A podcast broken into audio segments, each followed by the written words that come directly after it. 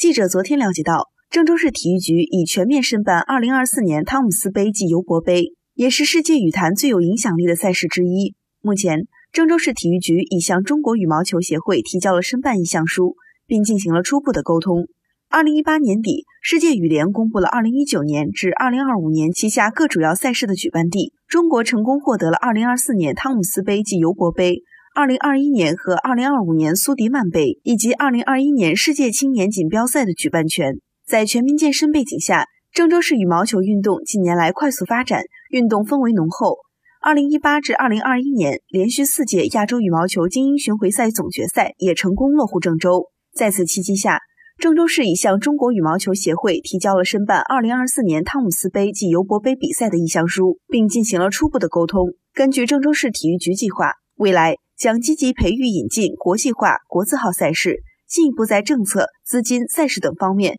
争取国家体育总局、省体育局及相关部门支持，全面做好申办2024年汤姆斯杯及尤伯杯比赛工作。